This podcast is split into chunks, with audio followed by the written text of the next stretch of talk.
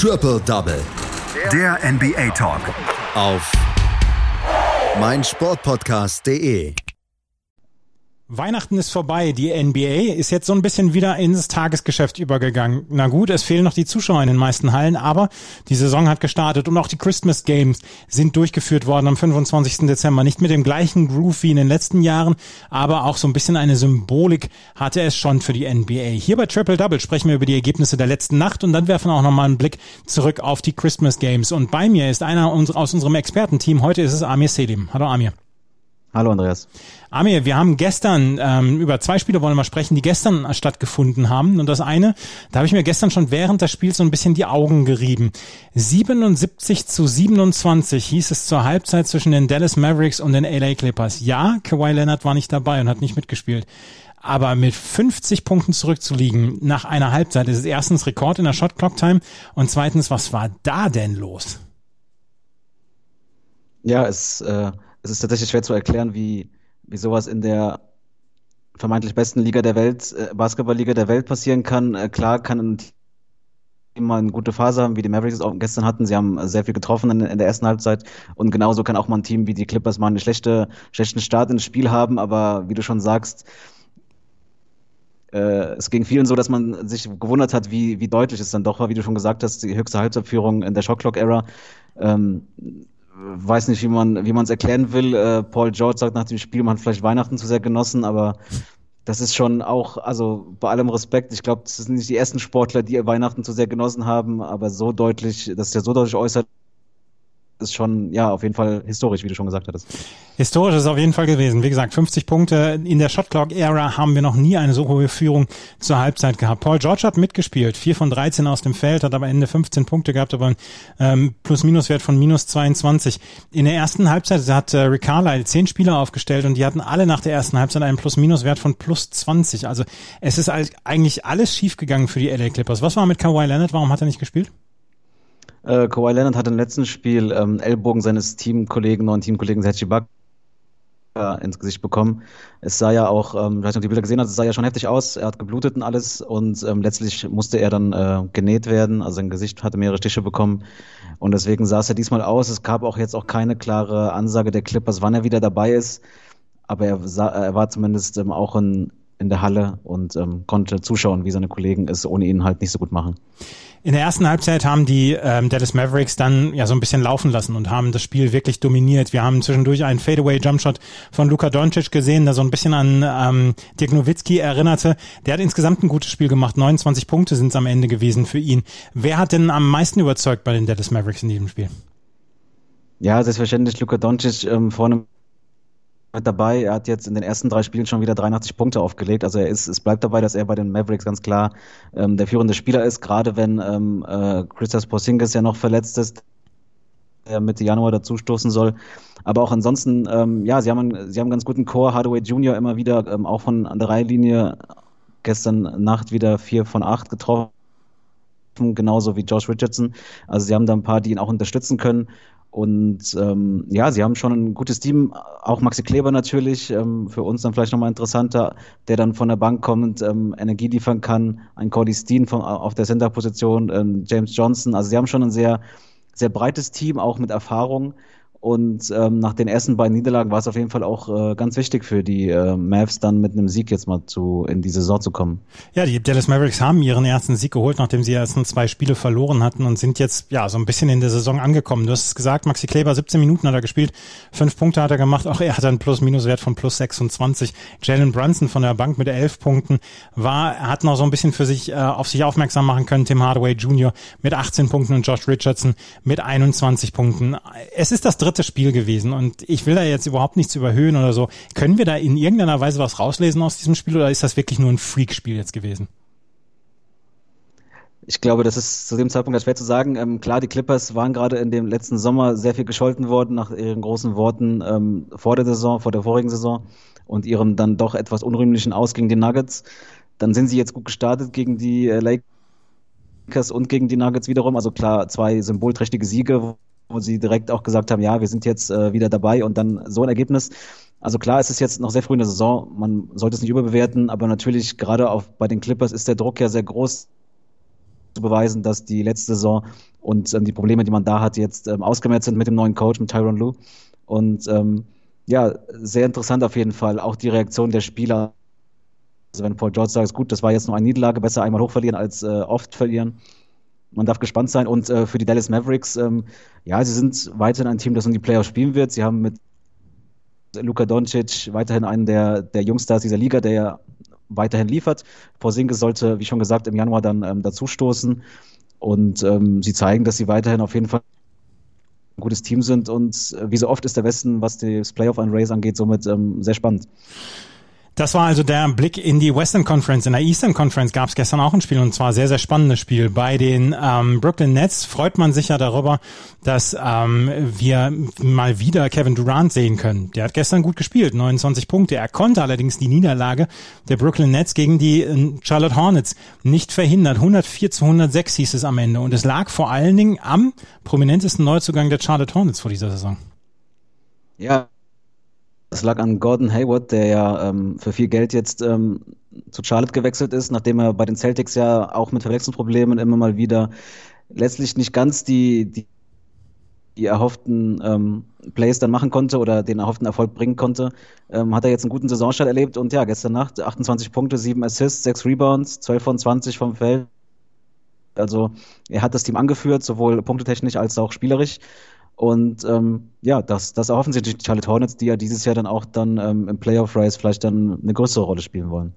Die Charlotte Hornets wollen in dieser Saison ähm, die Playoffs angreifen und wollen auch weiter nach vorne kommen. Sie sind ja ein bisschen belächelt worden. Auch Michael Jordan als quasi Mitbesitzer beziehungsweise als einer der Leute, die die Fäden in der Hand halten, sind so ein bisschen dafür belächelt worden, dass sie Gordon Hayward diesen riesen Vertrag gegeben haben. Was sagst du denn dazu?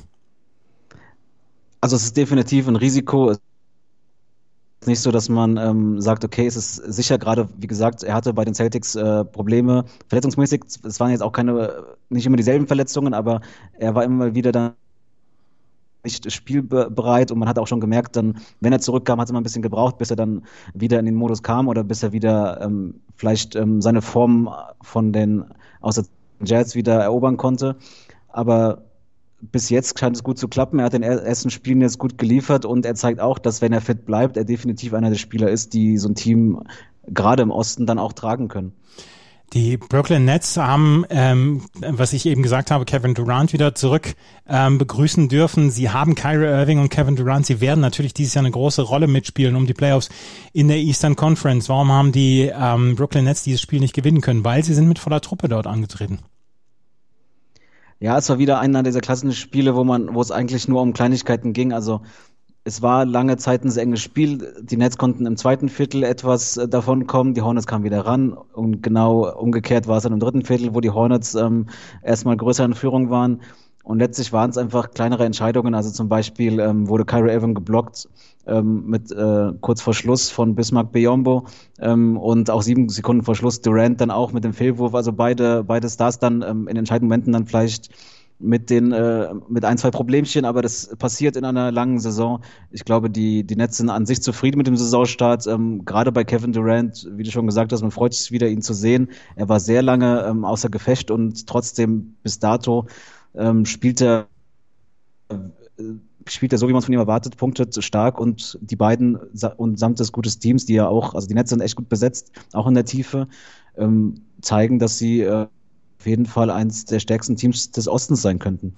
Sie haben es ja auch gezeigt. An Weihnachten haben Sie, am ersten Weihnachtstag haben Sie gegen die Boston Celtics mit 123 zu 95 gewonnen und haben da schon so ein bisschen dafür auf sich aufmerksam gemacht. Und äh, wie gesagt, es ist wirklich, wirklich schön, dann auch ähm, wieder Kevin Durant aktiv zu sehen, der in der letzten Saison ja komplett ausgefallen war. Lass uns doch mal auf die Spiele vom Weihnachten zurückkommen. Wir haben Miami gehabt, die gegen die New Orleans Pelicans mit 111 zu 98 gewonnen haben. Dann Milwaukee, die mit Golden State so ein bisschen den Boden aufgewischt haben. 138 zu 99. Brooklyn gegen Boston habe ich schon erwähnt. Die Lakers haben gegen die Dallas Mavericks mit 138 zu 115 gewonnen und die Denver Nuggets verloren gegen die LA Clippers mit 108 zu 121. Welches Spiel hat dich am meisten beeindruckt, beziehungsweise welches Spiel hat bei dir am meisten Eindruck hinterlassen dann?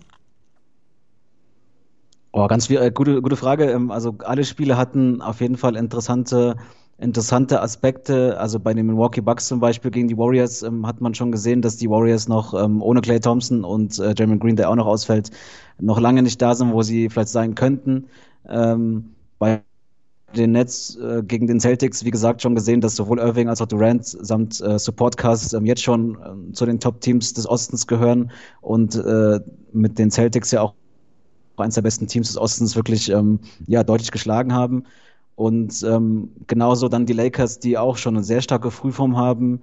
Ähm, ihr hattet es ja auch schon in, in der Preview-Podcast ähm, besprochen, ähm, die Lakers gefühlt noch, noch besser besetzt als letztes Jahr. Und, ähm, und ja, auch die schon eben besprochenen Clippers, die ja zwar gestern Nacht äh, wirklich ähm, ja, eine historische Niederlage erleben durften, aber ähm, davor dann gegen die Nuggets einen Gegner besiegt haben, der sie ja letztes Jahr aus den Playoffs rausgeworfen hat. Also ich finde, die Christmas Games zeigen zumindest, in, ähm, welche Teams schon ähm, jetzt schon vielleicht in guter Form sind und mit denen man dann auch ähm, über die Saison und in den Playoffs dann rechnen darf. Auf jeden Fall war es ein sehr, sehr schöner Tag, äh, um Basketball zu gucken und es war bis tief in die Nacht hier in Deutschland, konnte man alle Spiele dann sehen. Dann lass uns noch auf die Spiele von gestern zurückkommen. Ich äh, lese sie mal in Kurzform vor. Die Orlando Magic gewannen bei den Washington Wizards mit 120 zu 113. Michael Fultz mit 26 Punkten für Orlando, erfolgreichster Scorer Bradley Beal mit 29 für Washington. Die Pelicans gewinnen zu Hause gegen die Spurs 98 zu 95 dank 28 Punkten und 11 Rebounds von Brandon Ingram. Die Cavaliers mit 3 zu 0 starten, einen richtig guten Start hier in die Saison, haben die Philadelphia 76ers besiegt mit 118 zu 94. Andrew Drummond auf Seiten der Cleveland Cavaliers mit 24 Punkten und 14 Rebounds. Die New York Knicks holen ihren ersten Saisonsieg gegen die Milwaukee Bucks mit 130 zu 110. Giannis Antetokounmpo gerade mit dem Supermax-Vertrag ausgestattet worden mit 27 Punkten und 13 Rebounds, konnte er die Niederlage der Bucks nicht verhindern. Die Pacers gewinnen in einem ja, Herzschlagfinale 108 zu 107 gegen die Boston Celtics. Malcolm Brockton mit 5 25 Punkten für die Indiana Pacers.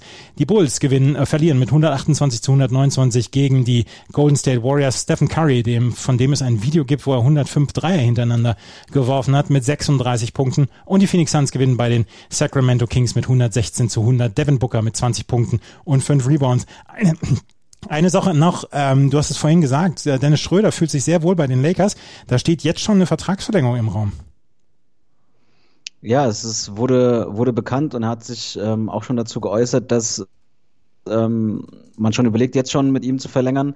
Ähm, also man scheint wohl sehr zufrieden mit ihm sein. Er hat halt den, ja, vielleicht etwas kryptischen Satz gesagt, wenn halt beide Seiten zufrieden sind, was halt, äh, äh, wo er vielleicht schon mal zumindest nach außen zeigen will, dass er auch ähm, als ja jetzt doch schon etablierter Spieler ähm, auch zumindest keinen allzu schlechten Vertrag erwartet. Aber ich denke mal, er hat es ja auch schon vor der Saison gesagt, er ist jetzt in einem Alter, wo er dann auch mal den Ring gerne haben möchte und ähm, mit welchem Team denn als den Lakers ist es denn in den nächsten Jahren vielleicht äh, gut möglich, dass man dann ähm, regelmäßig um den um den Titel äh, spielt. Solange LeBron James spielt, ist wahrscheinlich die, die Lakers mit in der Verhandlung, beziehungsweise sind die Lakers mit in der Verhandlung, oder? Ja, genau. Also man, äh, Anthony Davis hat den Vertrag ja schon verlängert. Ähm, LeBron ähm, zeigt bisher auch noch keine Alterserscheinungen, wird wahrscheinlich auch jetzt in der jetzt äh, doch eng getakteten Regular Season wahrscheinlich die ein oder andere Pause bekommen. Und ähm, ja, ansonsten das Team ist nicht schlechter besetzt als letztes Jahr. Mit Dennis Schröder selbst wird wahrscheinlich seinen Beitrag dazu leisten als äh, Six-Man. Und dann darf man auf jeden Fall erwarten, dass er, dass er vielleicht dann schon demnächst einen neuen Vertrag äh, unterschreibt und fürs Erste auch in einem Championship-Team ähm, ja, teilnimmt. Wir werden sehen im Laufe der Saison und ihr werdet es hier hören bei Triple Double auf meinsportpodcast.de. Das war Amir Selim mit seinen Einschätzungen zu den zwei Hauptspielen des gestrigen Abends und den Spielen der Christmas Games, den äh, am ersten Weihnachtstag. Danke, Amir. Danke auch, Andreas.